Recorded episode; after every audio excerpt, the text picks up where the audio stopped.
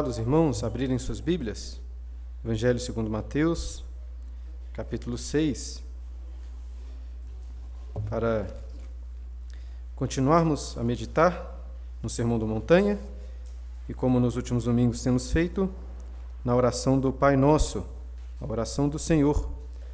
Hoje meditaremos no versículo 13, primeira parte, mas gostaria de ler tudo, toda esta oração. E como tenho feito algumas vezes, coloquei aí ao final da liturgia. É, creio que será de ajuda, se você quiser acompanhar por aí, os pontos deste sermão. É, Mateus, capítulo 6, a partir do versículo 9. Portanto, vós orareis assim: Pai nosso que estás nos céus, santificado seja o teu nome. Venha o teu reino, faça-se a tua vontade, assim na terra como no céu. Pão nosso de cada dia dá-nos hoje. Perdoa-nos as nossas dívidas, assim como nós temos perdoado aos nossos devedores. E não nos deixes cair em tentação, mas livra-nos do mal, pois teu é o reino, o poder e a glória para sempre. Amém. Na história do Senhor dos Anéis, o mago Gandalf, é, depois de muito tempo é, pesquisando, descobre ali na casa de Frodo que aquele hobbit tinha em suas mãos um poderosíssimo anel, o anel de Sauron. E ali mesmo eles planejam a destruição daquele perigoso anel, que só poderia ser destruído em Orodruin, as montanhas de fogo.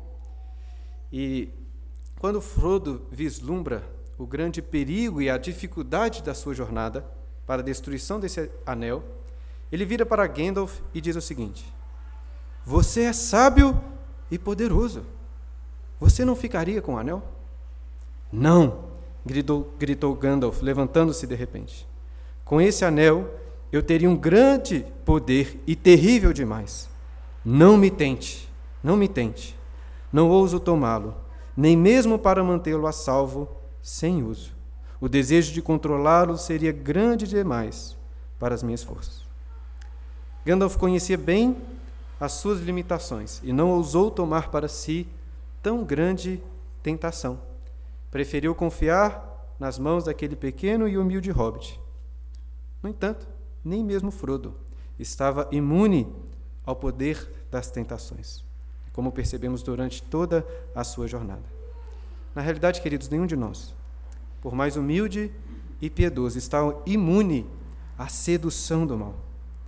Como é impressionante o poder da tentação, que leva o homem a agir contrário à sua razão.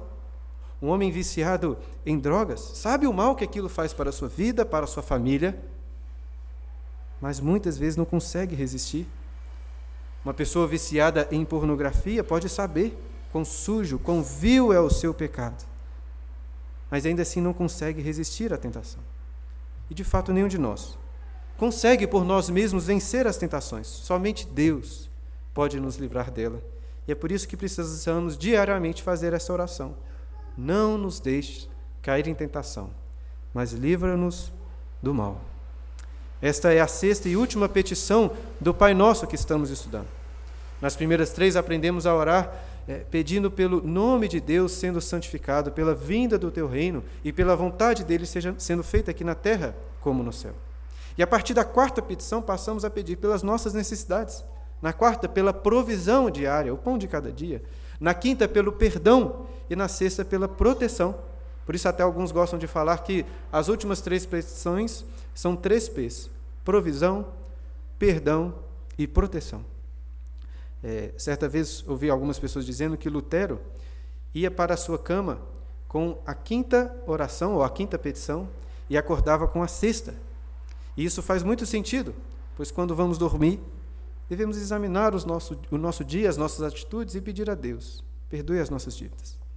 E ao acordarmos no dia seguinte, logo pela manhã, precisamos rogar que Ele nos livre do mal, das tentações e não nos deixe cair.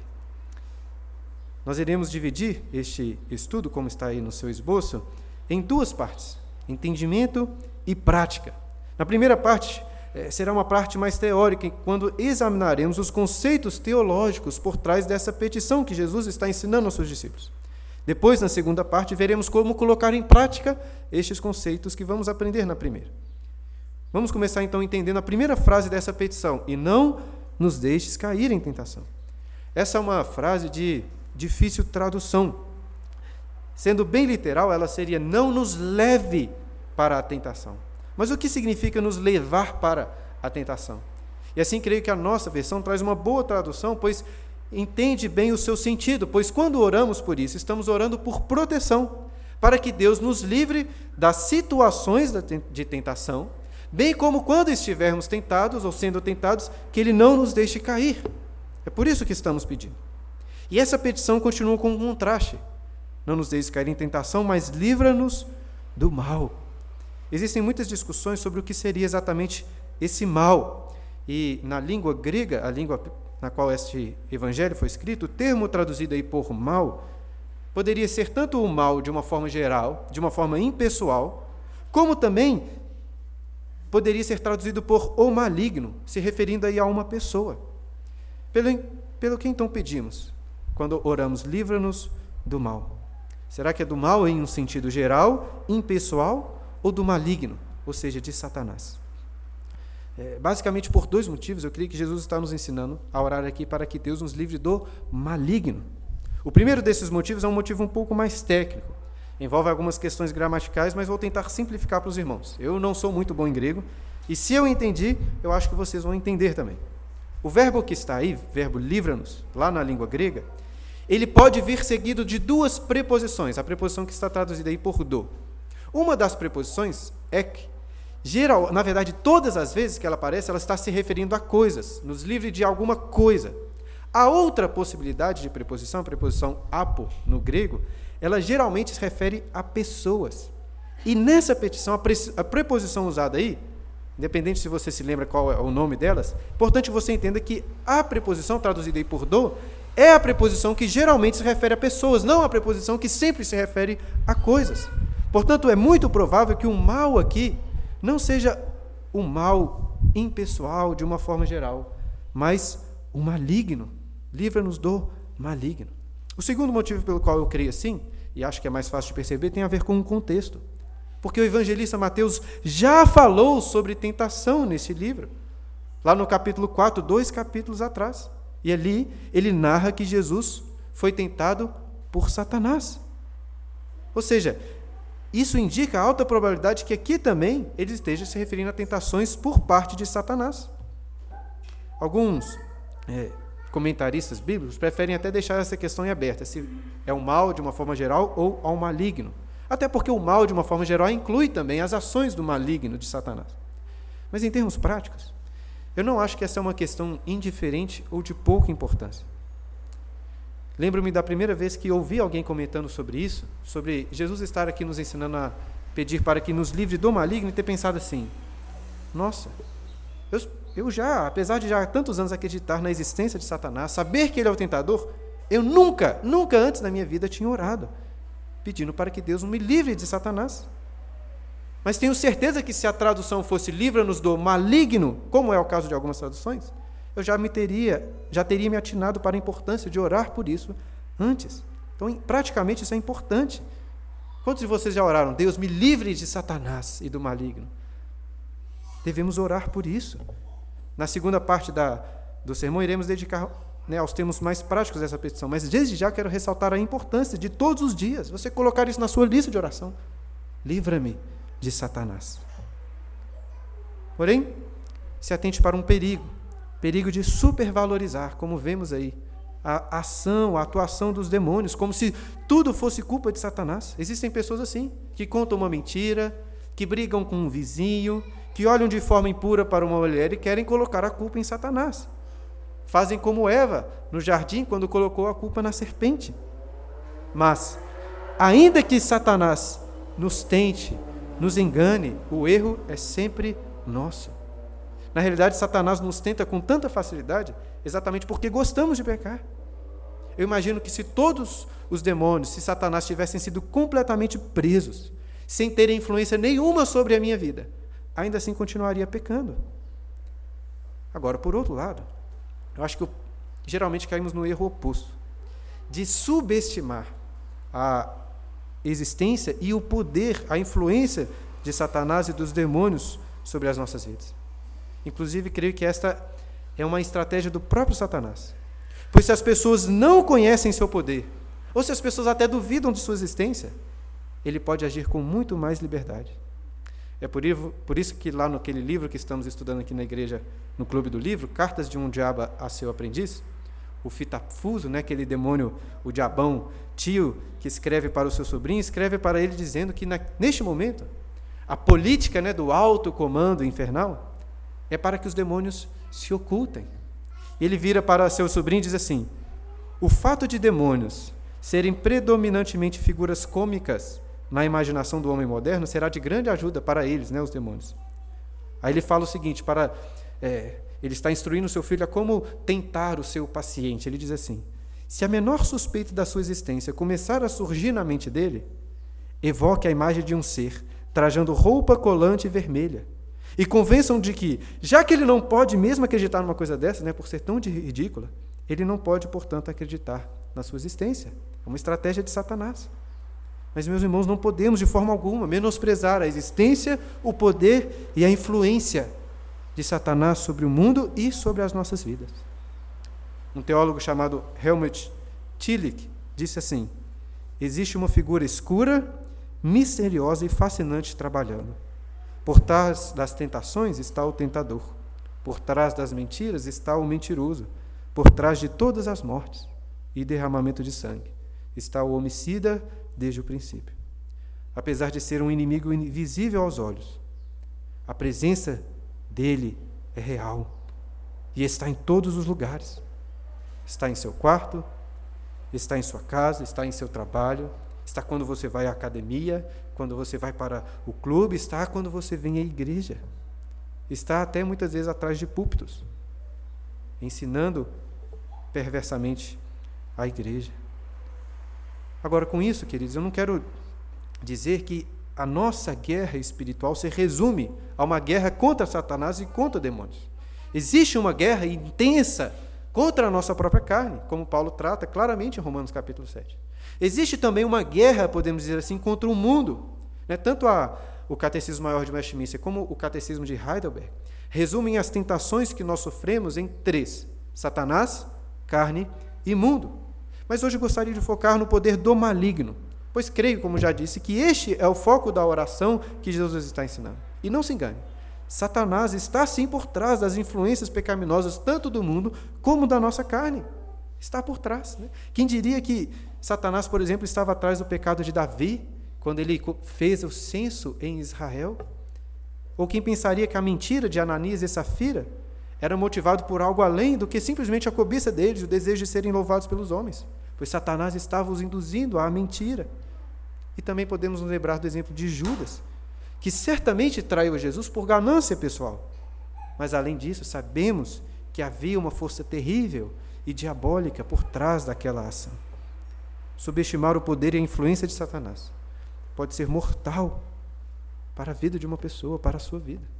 Lembremos-nos daquilo que lemos no início da liturgia, o apóstolo Pedro dizendo: Sede sóbrios e vigilantes, o diabo, vosso adversário, anda em derredor, como leão que ruge procurando alguém para devorar. Portanto, mais uma vez, quero ressaltar a importância vital de clamarmos: livra-nos do maligno. E qual é o poder de Deus sobre as tentações? É por que ele não protege os seus filhos acabando de uma vez por todas com o poder e a influência de Satanás? Qual é o poder e a relação de Deus com as tentações? Lá em Tiago, no capítulo 1, versículo 13, ele diz que é, Deus, ou ninguém ao ser tentado pode dizer que foi tentado por Deus, porque Deus a ninguém tenta. Ou seja, Deus não tem prazer, nem é, faz, é, engana as pessoas, se colocando em tentações. Pois, como também disse Tiago, lá no versículo 17, ele é o Pai das luzes, de onde provém toda boa dádiva e todo dom perfeito, ou seja, tudo que é de bom vem de Deus, não as tentações. Por outro lado, apesar de não nos tentar diretamente, as tentações não estão fora do controle soberano do Senhor. Inclusive, isso é um motivo para podermos orar ainda com mais confiança, pedindo para que Ele nos livre, pois Ele tem controle supremo tanto sobre as circunstâncias como sobre Satanás e demônios. Isso está muito claro nas Escrituras, como ele está no controle. Tanto que Satanás, para tentar Jó, teve de pedir permissão ao Senhor. O espírito maligno que perturbava o rei Saul era um espírito enviado por Deus. O profeta Micaías, lá no livro dos Reis, teve uma visão do Senhor assentado em seu trono, enviando um espírito mentiroso para a boca dos profetas, lá nos dias do rei Acabe. E o próprio evangelista Mateus, no capítulo 4, diz que Jesus foi levado pelo Espírito para o deserto para ali ser tentado. Ou seja, até as artimanhas de Satanás e as suas tentações estão, em alguma medida, na verdade, completamente sob o controle de Deus. Esse é o entendimento que fez né, Martinho Lutero dizer uma das suas mais célebres frases: O diabo é o diabo de Deus, está sob o seu controle. Mas aí você pode pensar: ah, isso não faz sentido. Como um Deus bondoso pode permitir e até se utilizar de uma criatura tão perversa? E a resposta para essa questão está no fato de que, apesar de Satanás achar que está agindo em oposição, está prejudicando os planos de Deus, na realidade, ele está cooperando para os propósitos gloriosos decretados antes da fundação do mundo, desde antes mesmo do próprio Satanás ter sido criado. As obras de Satanás são vis, são vis. Mas até essas obras vis cooperam para os bons propósitos de Deus. Como disse anteriormente, Satanás está por trás de todos os pecados. Mas por trás de Satanás está Deus, dirigindo todas as suas ações, suas ações para a glória dele. O espinho na carne do apóstolo Paulo era um mensageiro enviado, ou um mensageiro de Satanás. Mas mesmo assim era usado para o bem do apóstolo. Enquanto Satanás inspirou Judas a trair Jesus, aquela ação era necessária para que a obra de Cristo fosse consumada e o próprio Satanás fosse destruído. Então, queridos, existe sim de fato uma batalha espiritual que não é visível aos nossos olhos físicos, uma batalha entre o império das trevas e o reino dos céus. Precisamos estar conscientes dessa guerra, em guarda, sempre vigilantes, com armas em mão, em mãos, mapeando as posições dos inimigos, estabelecendo fortalezas para nos defender. Mas ainda assim, os filhos de Deus não lutam com medo de perderem essa guerra, de talvez perderem, pois a vitória já está garantida. O nosso rei é senhor sobre todos os lados dessa guerra, como estávamos falando, inclusive sobre a própria guerra em si. Essa guerra só existe, só está sendo travada porque ele assim o quer, para nisso promover a sua própria glória. Você não deve se perguntar quem vencerá essa batalha. Você deve se perguntar de que lado eu estou nessa batalha. E se você quer lutar pelo reino dos céus, se atente agora para esses princípios práticos. Como expliquei no início, o sermão está dividido em duas partes. Até aqui estávamos entendendo de forma mais teórica os conceitos, como tentação, o conceito de mal. E agora iremos meditar como esses conceitos, esses conceitos devem ser aplicados no nosso dia a dia, nas nossas lutas para resistir ao maligno. E uma das táticas mais importantes de guerra é conheça o seu inimigo. Portanto, dentro do que é possível para nós, precisamos conhecer como o nosso inimigo age. Precisamos conhecer as suas artimanhas que ele usa para nos tentar. Em outras palavras, precisamos compreender o seu modus operandi. Eu tenho certeza que eh, as estratégias de Satanás e dos demônios são muitas e variadas. Não faremos aqui um estudo exaustivo dessas. Né? Se você quiser até meditar e pensar mais sobre isso, recomendo a leitura do livro Cartas de um Diabo a seu aprendiz, do C.S. Lewis. Mas hoje gostaria de destacar apenas cinco daqueles que acredito serem seus, um, do, cinco dos seus principais métodos de ataque contra as nossas vidas. E claro que não vou tirar esses métodos da minha própria cabeça, mas de textos bíblicos que nos revelam claramente a atuação de Satanás. Em primeiro lugar, Satanás tem como método atacá-lo se seduzindo e a, através da sua do seu amor próprio e da sua ganância. Lá no livro de Jó fica muito clara, o claro qual é a percepção de Satanás sobre o temor dos homens a Deus. O Senhor, logo no início do livro de Jó, vira para Satanás e pergunta assim: Observaste o meu o servo Jó? Porque ninguém há na terra semelhante a ele, homem íntegro e reto, temente a Deus, que se desvia do mal. Então Satanás responde para, para Deus algo que revela claramente a sua percepção sobre o temor ao Senhor.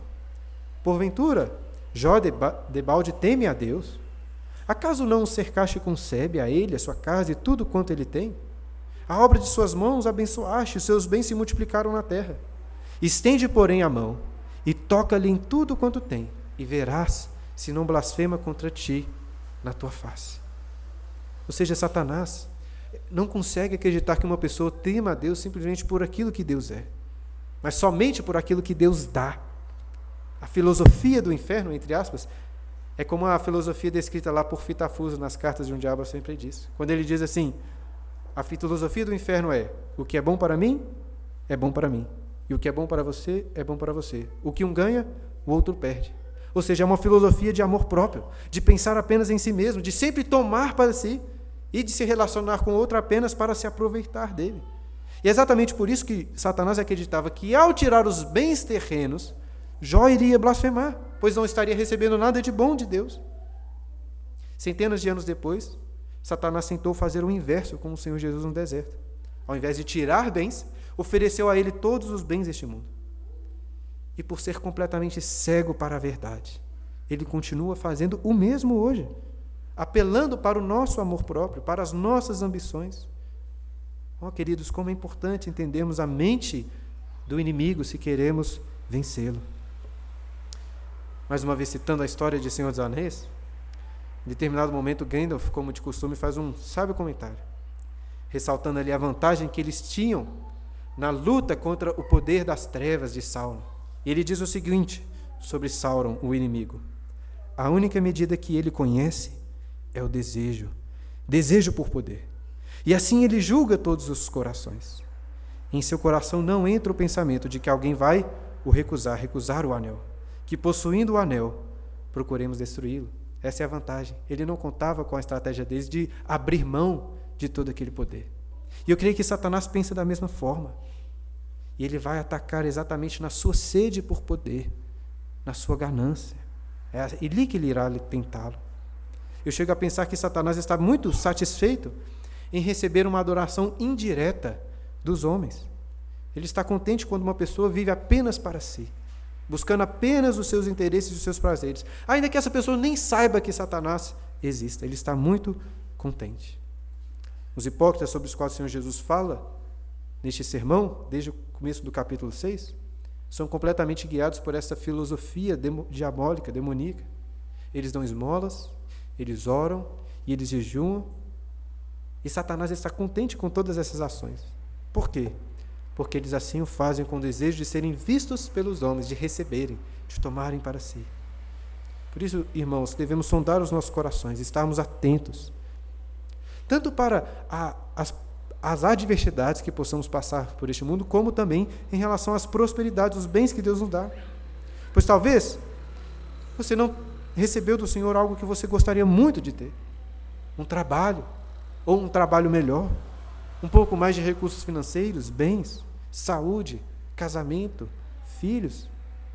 E Satanás irá tentá-lo para blasfemar o nome de Deus com murmurações, com ingratidão, e até a fazer com que você deixe de servir ao Senhor, já que não está recebendo dele nada de bom, aquilo que você tanto quer.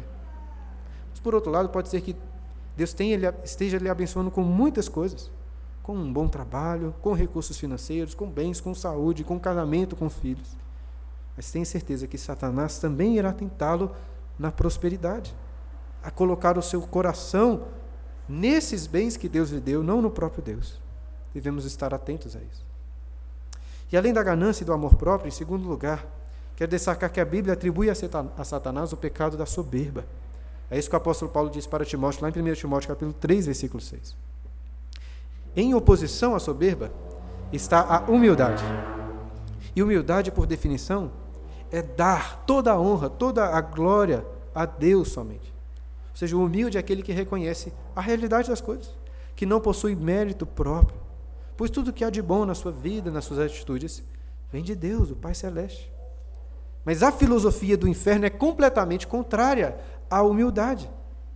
E assim como Satanás irá nos tentar inflando o nosso amor próprio, a nossa ganância, por coisas dessa terra, ele sempre irá incentivar nossos sentimentos de soberba e orgulho em tudo o que fizermos, até mesmo quando estivermos lutando e buscando a humildade.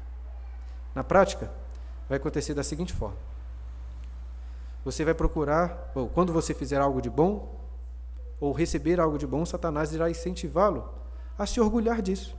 É como se fosse um mérito seu, não uma graça de Deus. Mas então imagine que ao ser tentado assim, pelo orgulho, você ore ao Senhor, agradeça a Ele e reconheça: ó oh Deus, toda glória pertence ao Senhor, eu sou um pecador miserável. Sabe o que vai acontecer em seguida? Satanás irá sugerir em seu coração o seguinte: parabéns, você está sendo humilde, você está reconhecendo que a glória pertence ao Senhor, parabéns.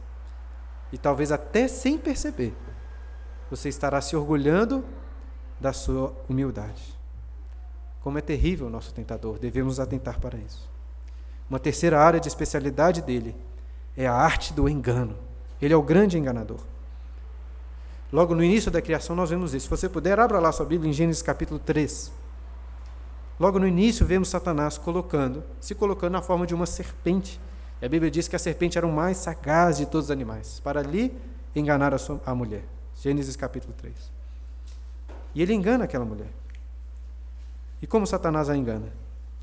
Distorcendo, nós veremos aí a realidade da palavra de Deus. Olha aí. Primeiro ele vira para a mulher no versículo 1 e diz: É assim, mas no final do versículo do capítulo, capítulo 3. É assim que Deus disse: Não comereis de toda árvore do jardim? Gênesis 3, versículo 1. De fato, essa é uma pergunta muito sagaz por parte de Satanás.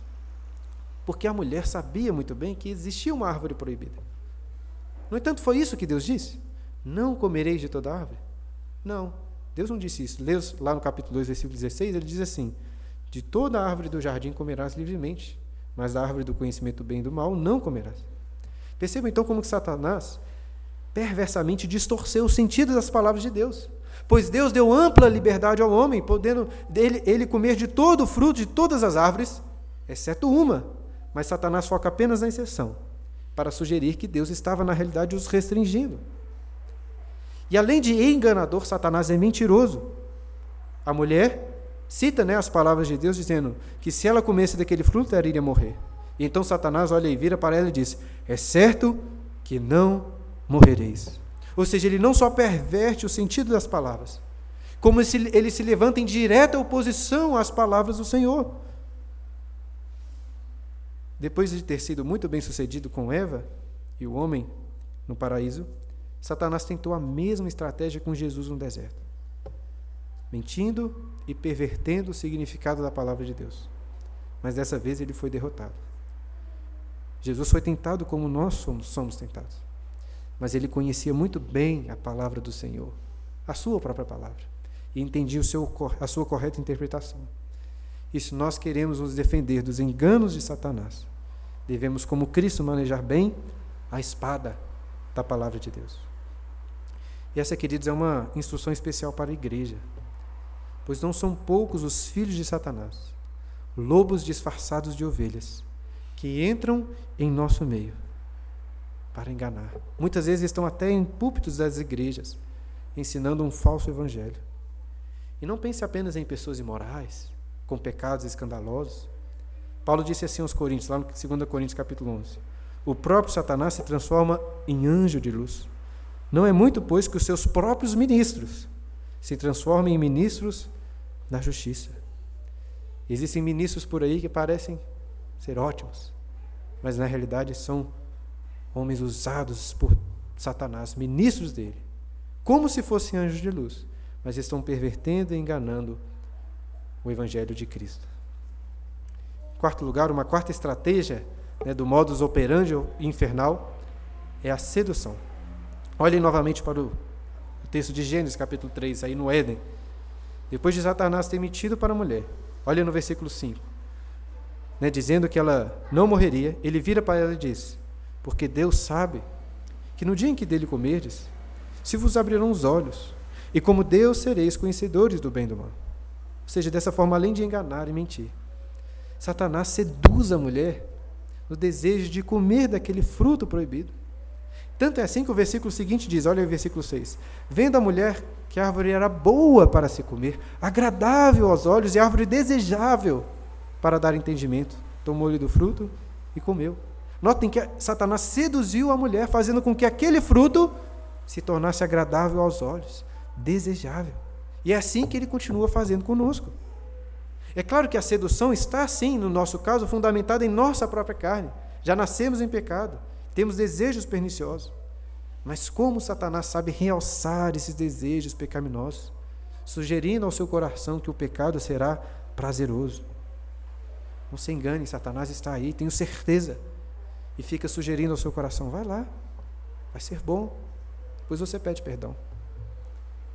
Não tem problema. Né? Você pode aproveitar, estar sozinho, ninguém precisa ficar sabendo. Então vai dizer: Isso é uma coisa boa. Por que você precisa se controlar? Deus quer que você seja feliz. Ou então vai dizer: Ah, você já olhou, você já desejou, você já está pecando. Não vai fazer diferença se você continuar e consumar o seu desejo. Vai lá, aproveite depois. Pense em arrependimento. É assim que demônios fazem, nos seduzindo ao prazer perverso do pecado. Se atentem para essas sugestões enganosas e maliciosas. E por fim, irmãos, deixe-me ressaltar que Satanás, o nosso tentador, tem como estratégia acabar com a sua vida de oração. Ele odeia vê-lo de joelhos, orando sinceramente ao Senhor. Tenha certeza, se você estiver em seu quarto, em secreto, orando, ele vai fazer de tudo para que a sua oração seja vazia, sem valor, é uma mera rotina. No entanto, eu acho que ele prefere nem correr esse risco. O que ele mais quer, na verdade, é acabar com a sua vida de oração, que você nem sente para orar. Quando caímos em um pecado, a primeira coisa que deveríamos fazer é correr para Deus e pedir perdão, orar. Mas Satanás vai sugerir que ao cometer um pecado você está impuro, que você não tem direito a estar diante da presença de Deus e orar, que seria hipocrisia da sua parte. Na verdade, que você deveria se esconder de Deus como Adão fez no Éden. Não caia nesse engano. Agora, não são apenas os pecados que nos fazem deixar de orar. A prática da justiça, de coisas boas, muitas vezes também nos fazem deixar de orar. É um trabalho diligente para o sustento da nossa família, Será um motivo para você não orar. O cuidado com os filhos, com as coisas da casa, irá fazer com que uma mãe, que um, com que uma mãe deixe de orar. Servir a igreja, ajudar o próximo, ficar com a sua família, serão motivos para impedi-lo de ter uma vida de oração. E se você não tiver um plano, né, uma rotina, um horário bem estabelecido para todos os dias orar, todas essas coisas boas irão fazê-lo deixar de orar. E mais, Creio que Satanás vai sussurrar assim em seu ouvido, dizendo que isso que estou falando aqui é um legalismo, que a Bíblia não obriga ninguém a separar um tempo todos os dias para orar, que você pode orar durante todo o dia, no carro, no trabalho, no banho, que a sua vida de oração é uma vida de 24 horas na presença de Deus. O diabo vai querer enganá-lo, sugerindo que a oração não pode ser vista como um dever, uma obrigação e uma rotina, mas como prazer apenas que não faz sentido você ser um legalista que separa todos os dias uma rotina para orar. E saiba que se você ceder a este entendimento, ele vai vencê-lo e acabar com a sua vida de oração, se é que você de fato está orando. E como nos proteger desses ataques? Tendo examinado nessas estratégias, como podemos nos proteger? Será que técnicas de exorcismo serão úteis? Eu acho que as técnicas da igreja romana, né, pelo menos em grande parte, são uma grande bobeira. Mas pelo menos elas rendem bons filmes, né? como O Exorcista. Agora, a versão gospel, vamos chamar assim, de exorcismo, é ridícula. Eu estou me referindo a essas palavras de repreensão. Está amarrado, está repreendido, pisa na cabeça da serpente. Coisas assim, né? o máximo que vão fazer é Satanás rir da sua cara. Se você realmente quer se proteger dele, dos ataques de Satanás, seguem algumas boas estratégias para você se defender. Em primeiro lugar, você precisa orar. Rejeite as insinuações de legalismo de Satanás e planeje uma vida de oração, uma rotina. A oração regular, planejada e disciplinada não é somente um dever, mas é também um dever. Não deixe assim de ser.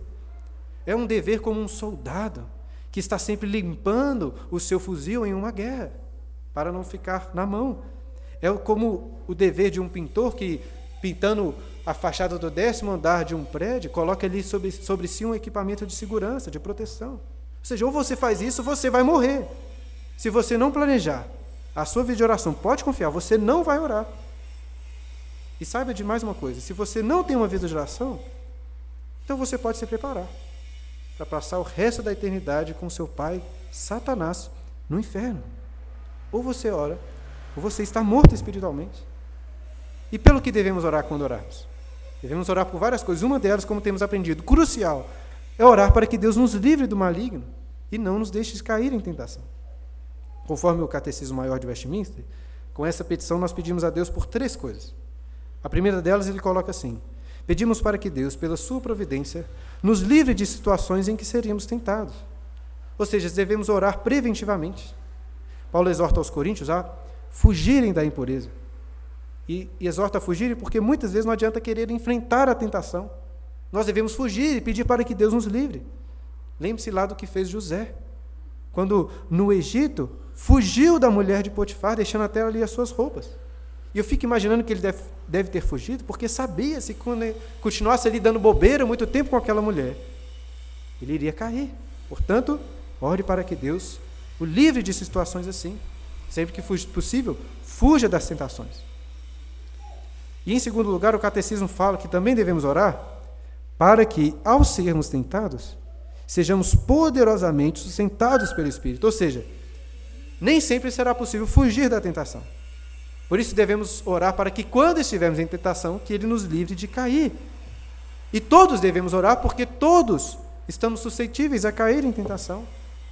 Apesar de muito triste, não é surpreendente quando vemos pastores, líderes e pessoas piedosas caindo em graves erros, não é surpreendente, porque todos podem cair. Portanto, ore a Deus no momento de tentação. Mas tente se antecipar também a situações de risco, né, orando preventivamente. Tenho certeza que você conhece seus pecados e as suas tentações. Peça a Deus, então, proteção antes de entrar em uma zona de risco. Se você tem uma dificuldade com a ira, por exemplo, ore antes de se encontrar com aquela pessoa que você sabe que costuma irritá-lo. Acho que pais e mães podem sempre fazer essa oração todos os dias, né? Pois como os nossos filhos têm o costume de nos fazer perder a paciência. Né? Se você tiver talvez que ir para a academia, ore antes pedindo para que Deus guarde os seus olhos. O meu ponto é, antecipe situações de tentação e ore especificamente por elas para Deus fortalecê-lo. Em terceiro lugar, o Catecismo Maior de Westminster, com muita sabedoria, nos ensina a pedir para que, se cairmos, que sejamos levantados novamente.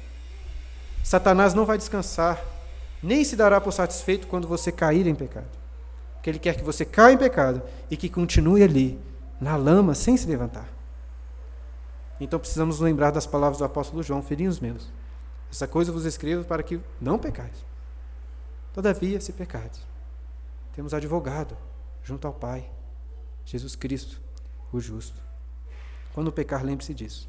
E ore o mais rápido para que Deus possa perdoá-lo e levantá-lo. Como estamos meditando sobre oração, este, obviamente, é o ponto que eu gostaria de dar maior destaque. No entanto, deixe-me citar bem rapidamente mais quatro estratégias na defesa contra Satanás. Segundo lugar, junto com a oração. Sabe que você deve se armar, se fortalecer com a armadura de Deus e lutar contra as forças espirituais do mal, como o apóstolo Paulo ensina aos Efésios no capítulo 6. Você deve se cingir com o cinto da verdade, vestir a coroa, a couraça da justiça, calçar os pés com o evangelho da paz, embraçar o escudo da fé, tomar o capacete da salvação e manejar bem a espada da palavra de Deus. Se você quer resistir a Satanás, você deve lutar, se armar, resistir ao diabo, e ele fugirá de vós. É o que Tiago diz lá em Tiago capítulo 4. Em terceiro lugar, lembre-se que você deve orar e lutar confiando, não em suas próprias forças, mas no poder de Deus. Paulo disse algo muito encorajador em relação às tentações lá para os Coríntios, no capítulo 10, versículo 13, quando diz: Não vos sobreveio tentação que não fosse humana, mas Deus é fiel e não permitirá que sejais tentado além das vossas forças, pelo contrário, juntamente com a tentação vos proverá livramento, de sorte que a possais suportar. Portanto, confie em Deus, sabendo que Ele não vai permitir uma tentação que seja maior que as suas forças. Não porque você tem em si mesmo alguma força, mas porque Deus, junto com a tentação, vos proverá força, livramento para você suportar. Confie nisso. Por mais que um pecado esteja dominando o seu coração, saiba que Deus é mais poderoso que o seu pecado. Não há pecado impossível de ser derrotado se confiamos em Cristo Jesus. Não estou dizendo que isso será fácil. Será difícil. Portanto, ore, lute, confie e, em quarto lugar, jejue. Assim como um soldado precisa se exercitar, treinar, nós precisamos jejuar. Daqui a dois domingos, se Deus assim nos permitir, iremos meditar mais sobre o jejum, conforme Jesus ensina nesse sermão. Mas desde já quero lembrá-los que, em certa ocasião, os discípulos tentaram expulsar o demônio de um jovem e não conseguiram. Viraram para Jesus e falaram assim: Mestre, que não podemos expulsar? Jesus virou para eles e disse: Essa casta não pode sair senão por meio de oração e jejum.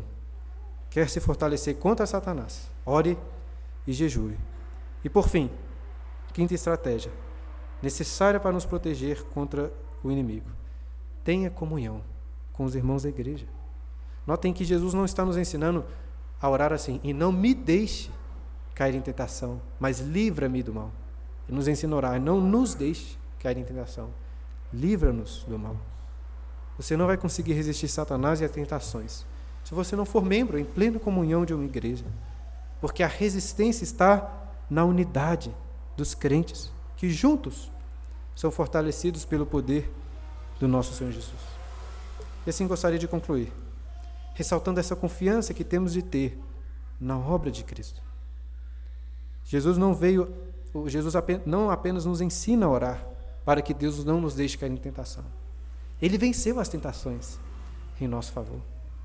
Ele não apenas nos ensina a orar, livra-nos do maligno, pois ele mesmo venceu Satanás e todo o mal. Portanto, confie em Cristo. Ele é o nosso castelo forte, como Lutero cantou e nós cantamos aqui também. Lutero tinha muito clara essa compreensão dos ataques de Satanás, por isso escreveu este hino, Castelo Forte, é o nosso Deus. Durante a liturgia, lemos em Hebreus no capítulo 4, que Jesus é o nosso grande sumo sacerdote, que se compadece das nossas fraquezas, por quê? Pois a nossa semelhança ele foi tentado em todas as coisas, mas sem pecado.